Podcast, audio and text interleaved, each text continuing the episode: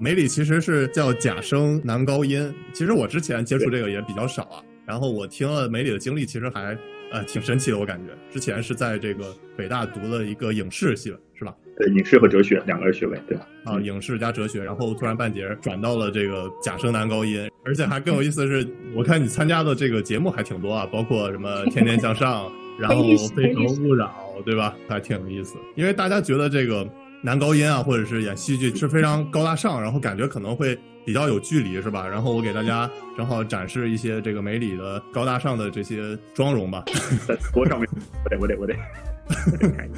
对，这这个是梅里的一个知乎回答，就是说妆前和妆后的一个对比。这个是妆前啊，然后看看这个妆后，还挺酷的。我今天还说，我们通常就是化妆前是比较丑的，然后化妆后比较好看，然后卸妆了又比较丑。李梅里这个是相反的。对，感觉你这个可以体验好几辈子这种人物的角色。嗯，你有试过女装大佬吗？有啊有啊。啊，这是什么？什么叫女装大佬？不是不是，就不是不是为了穿女装扮扮女装。我们会扮演很多很奇葩的东西。然后那次扮演的就是一个女神，就是阿阿特米斯手链女神。然后呢，她就需要呃要很很多套服装，而且都是那种就是亮片，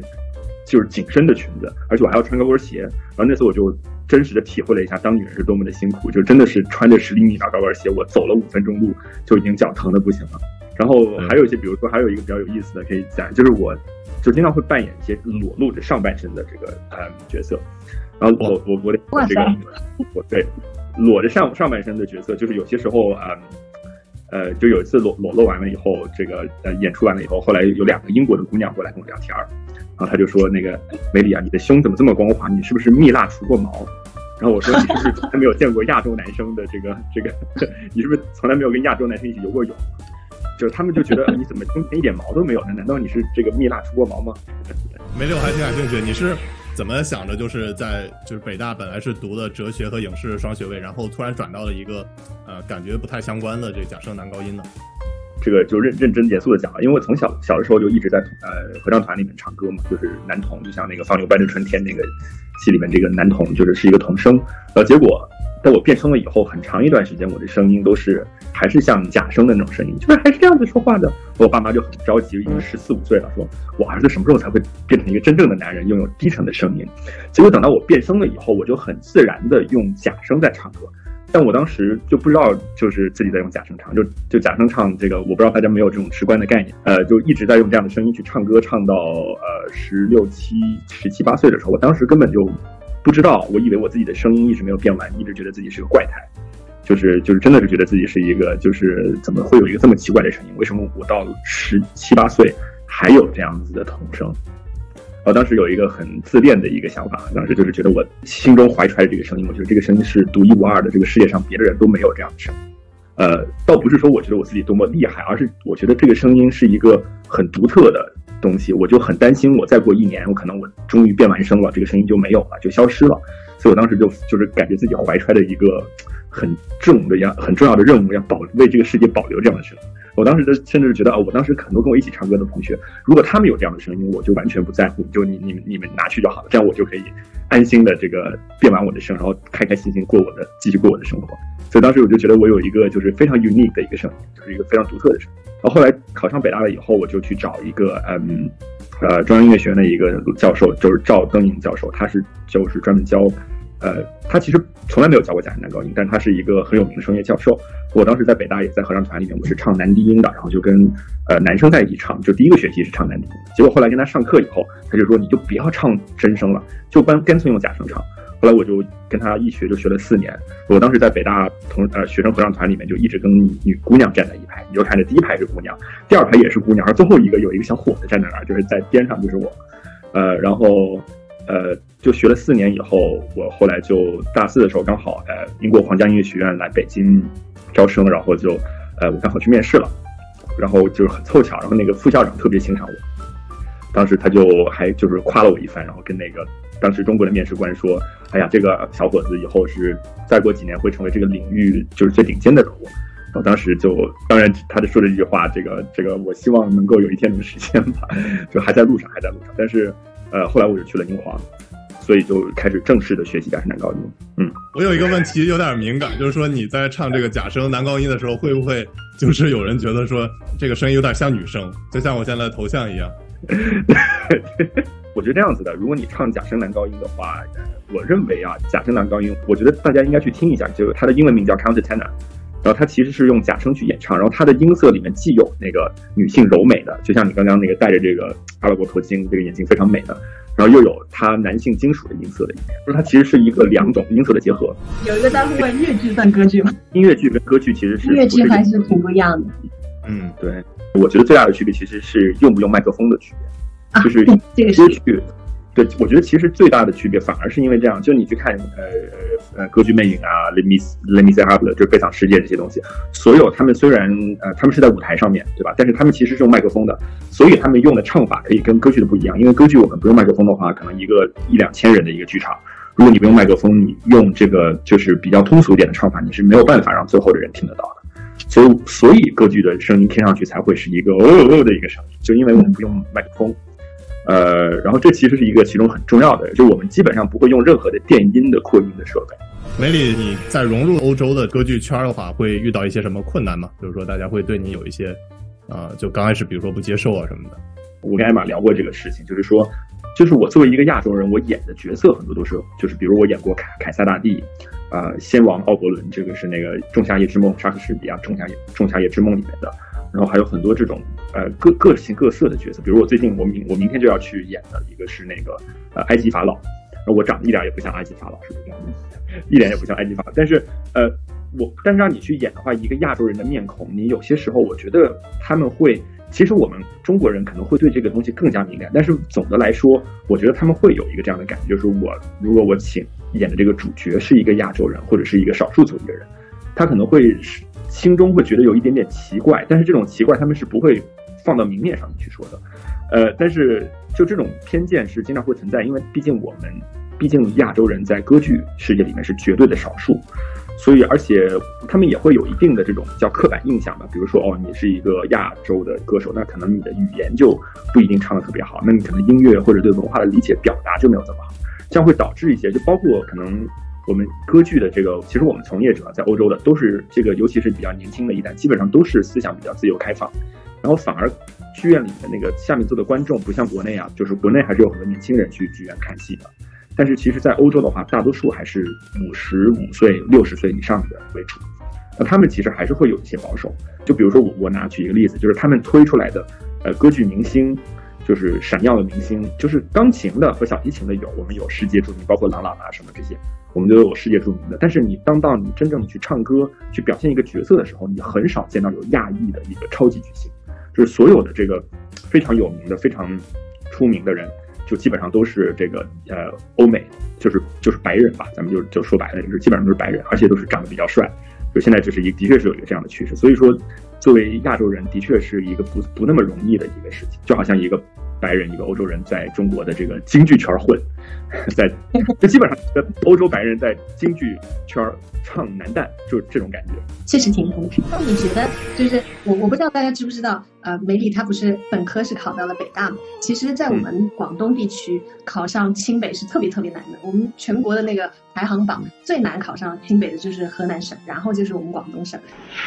我太难了。那呃，美丽肯定在。这个维度上是一个绝对的学霸，你觉得就你学的这些文化知识，对于你作为一个艺术家会有帮助吗？还是艺术家其实更多的是看重你自己自身的那种艺术的天赋？其实我认为艺术天赋和文化修养都是非常重要的。然后呢，可能在中国的社会有一个整体的一个趋向，就是说大家有一种偏见，就觉得可能是文化课不好，然后你就去学艺术吧。就是家里孩子哦，我孩子有文化课成绩不好，学习不好，我就赶紧让他改行去学个音乐，学个美术，甚至说学个体育，就是这样子的。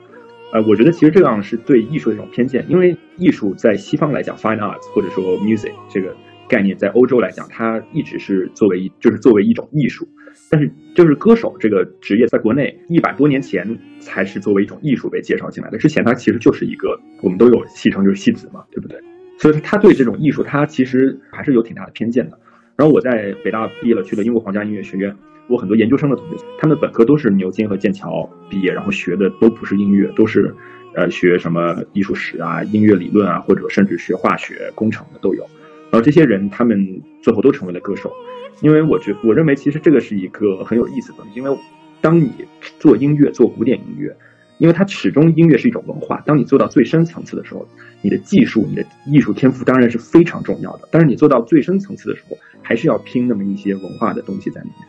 就包包括你就是所有很有名的，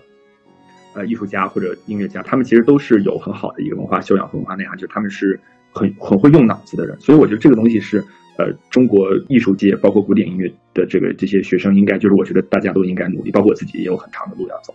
啊，我当然。当然，我在北大学这个没有学音乐，我导致我也丢失了很多，比如说我的很多基础的课程，很多基础的东西，呃，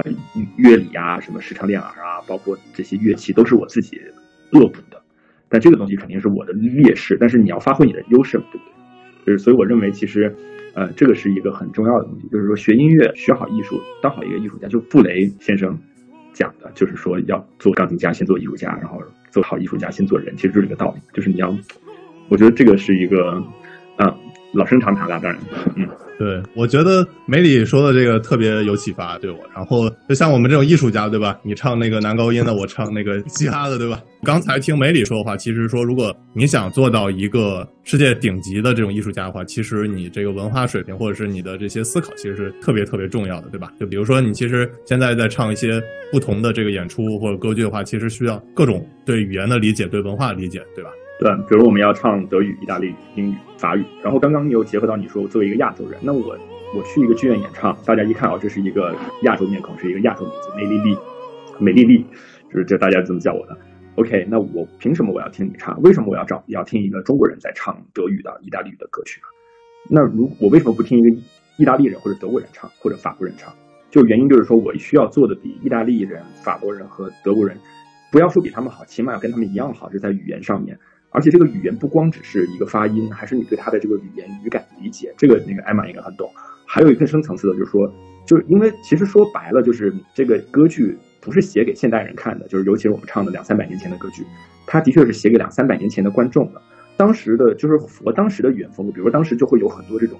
一个词，它有很深刻的一个历史的隐喻。包括一个文化的隐喻，包括它的作为一个神话的故事，它里面有很多的东西。我们作为就是我们现在要演的话，其实是要查很多的资料去理解这个词儿，而且你不能光懂，你还要把它不停的读出来说出来，就是就是真的能够在你的身体里面觉得就好像你是一个母语者，你对它非常的就好像你自己变成了一个两三百年前的一个欧洲人。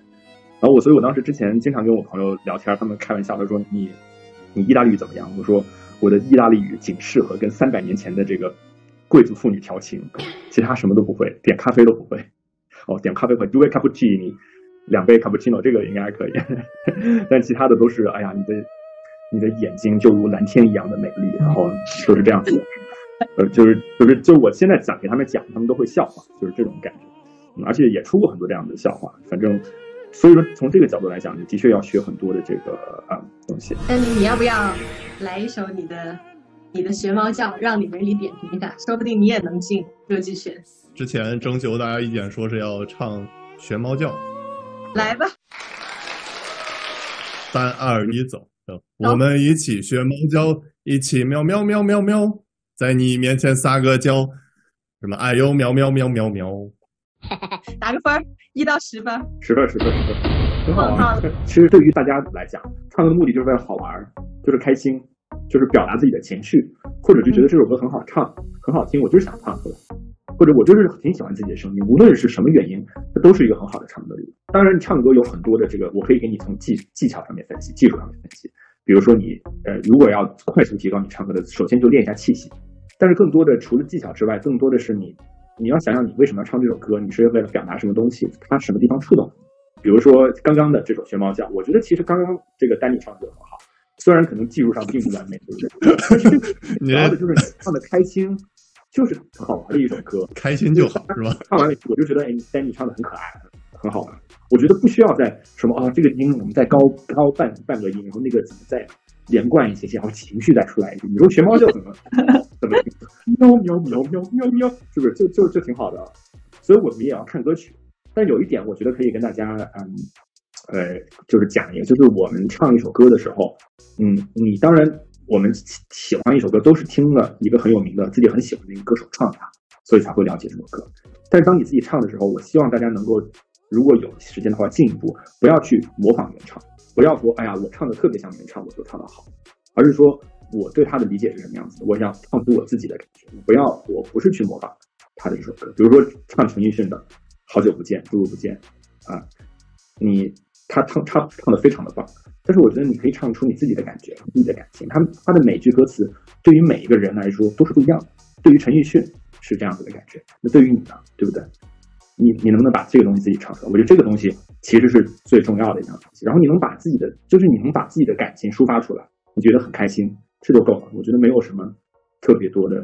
东西。嗯嗯，当然还是没有解决高音唱不上去的问题。没有没有啊，多谢梅里啊，这个给梅梅里比较给面子，说这个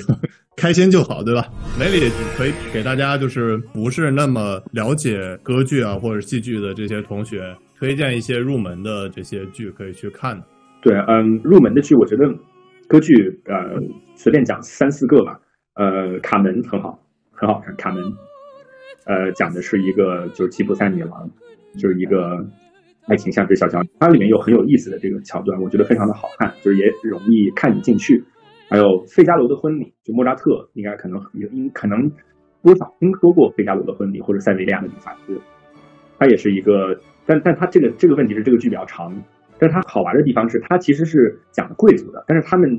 就是歌剧很长一段时间一直在讲贵族的生活、英雄的生活，一直到了比如说从那个古典时期开始，从莫扎特，包括更早的时候，他们在讲一些小人物的故事。这个讲的，它虽然是费加罗婚姻，它讲的其实是伯爵，它其实是嘲讽贵族的，就它其实是在里面有很多很有意思的东西，他在嘲讽贵族，他在嘲讽男人，比如说女人一起嘲讽男人，他也嘲讽女人，然后他也一起嘲讽很多的这种。就它里面有很多很幽默风趣的地方，然后它里面也有一些非常的高尚的一些主题在这里，所以我觉得这是它最重要的一点。嗯，然后费加罗的婚礼、卡门，然后呃，比如说中国人嘛，他们可以看一下这个呃，比如说蝴蝶夫人也挺有意思，蝴蝶夫人也非常的感人。我看完了以后就特别，就我这些歌剧就是比如蝴蝶夫人，我真的是自己是歌剧演员，我看了都会流泪哭，就是出剧院的时候就哭的不行的这一种，就是大家可以看一下。但是最主要的是，大家不要觉得歌剧是一个不可接触的、高高在上的东西。歌剧其实就是一个你你是有一定的欣赏的门槛，但是你就是多去看，而且有时候你会觉得这个歌剧很无聊，但不是你的问题，是真的是歌剧演员或者是这个导演导的不好，不是说我的欣赏水平不够，我欣赏不了，而是说他们的确没有做到能够让你欣赏。你要换一种角度去看，所以我觉得大家应该是多去看一下，是看到你喜欢的东西，这个东西就。就其实，在在欧洲也很讨厌。欧洲很多人就觉得说，OK，也是哦，mid middle class，就是那个或者说那个 upper class 的人，就是就是贵族啊，也不是贵族啊，就是那种社交的一个场合去显示自己身份。其实有很多这种很庸俗的人，在我有一次在皇家歌剧院，然后那次是就英国皇家歌剧院，就我是被邀请去在开演前去邀请到他的那个皇家歌剧院的这个 director 的那个 office，就是有会进行一个小的酒会，就是邀请很多这种。有名的人，然后就是呃社会名媛，然后包括一些赞助人就被邀请过去，然后结果呢来了两个这种就是打扮的非常好的一对母女呢，就是他们一上来就直接是就英国一般不会直接说我的全名，但是他一上来直接就是说我的全名，我的我是干什么的，就那种非常社交的场合，就是一上来就是 Mary Mary 什么什么什么什么，I am I am the blah blah blah blah blah blah，然后我就说 OK，然后跟他聊了两句，他们人都很很表面上很 nice，然后我们当时他看的是费加罗的婚礼，然后他就说。能不能快点告诉我一下？啊，你是歌剧演员，太好了，快告诉我这这部戏是讲什么的来着？我心想说，你不是一个歌剧赞助人吗？你这个费加罗的婚礼竟然完全不懂他的这个剧情，就很多这样子的，就是我们可以叫做附庸风雅的人。相反，最喜欢歌剧的人是买的最便宜的票，站在那个最远的地方看的那群人，他们才应该是最喜欢歌剧的，因为他们真的是可能很多人就是年轻人，或者说不是说那种特别有钱的人，然后他们要去看这个。如果新冠疫情结束，大家重新去欧洲旅游的话。一定要去剧院，为什么呢？因为你们买的每一张的歌剧票，你如果花了五十磅买的，那政府和歌剧院就自己倒贴了五十磅，甚至一百磅，因为他们永远不会靠票价赚回成本，永远是政府给你补贴五十磅，就我们永远不是靠那个票房来挣回成本，所以说其实是划算的，就是这部剧实际上它的成本比你卖的这五十磅要贵很多，或者五十欧，但是你能够花五百块人民币看到的一个剧，是很划算的，真的。对，是的。啊，刚才艾玛也说你也是这个歌剧爱好者，对吧？你能不能也给我们推荐几部这个歌剧？我觉得可能呃，对于再小白一点的同学。最好的方法其实不是说把整个歌剧听下来，因为就歌剧它也有嘛，比如说咏叹调，它可能就会我们耳朵就是没有经过训练的也会觉得很好听，但是有一些叙事的部分确实会让人觉得比较长，然后因为又不是我们听得懂的，所以会难一点。然后我觉得如果是呃刚开始的时候，先从一一小段，比如说比较经典的那种咏叹调开始入手，很快就会爱上歌剧。我刚刚开始啊喜欢歌剧就是因为几个咏叹调，第一个。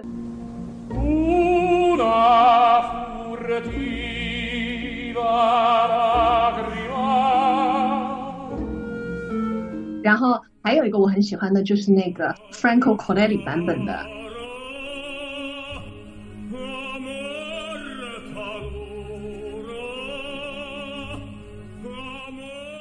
我觉得这两首歌是任何的没有经过训练的耳朵，就是刚听你都会有那种鸡皮疙瘩的感觉。这个是，如果歌剧是用来听的话，这两个我觉得是一个很好的入门的咏叹调。然后，如果是用来看的话，我会建议大家 Maria Callas。What brings you out to the line? Maria Callas, she's the greatest. Only for her would I do this. 女神就 diva 的这个词就是从她开始有的，所以大家可以想象，就他的那个舞台的展现力是超级厉害的。如果我们要看的话，看歌剧的话，可以从他入手，也是一个一看就会让人爱上的那种。呃，歌剧女演员，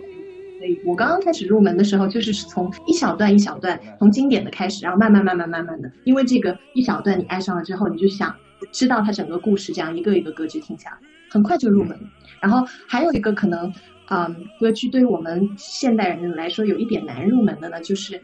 呃，它的节奏会比较慢。我其实以前也有朋友问过我，就说为什么在歌剧的世界里面，可能 say 一个 goodbye。啊，道一个别，他就要用十分钟、十五分钟来唱这个事情。那我总是举的一个例子就是说，比如说我们在热恋的时候，你你男朋友送你回家，然后你们还有聊不完的话，然后你就会把他又呃送回地铁站，然后他又把你送回家，送回地铁站，来来回回这样可能五次六次，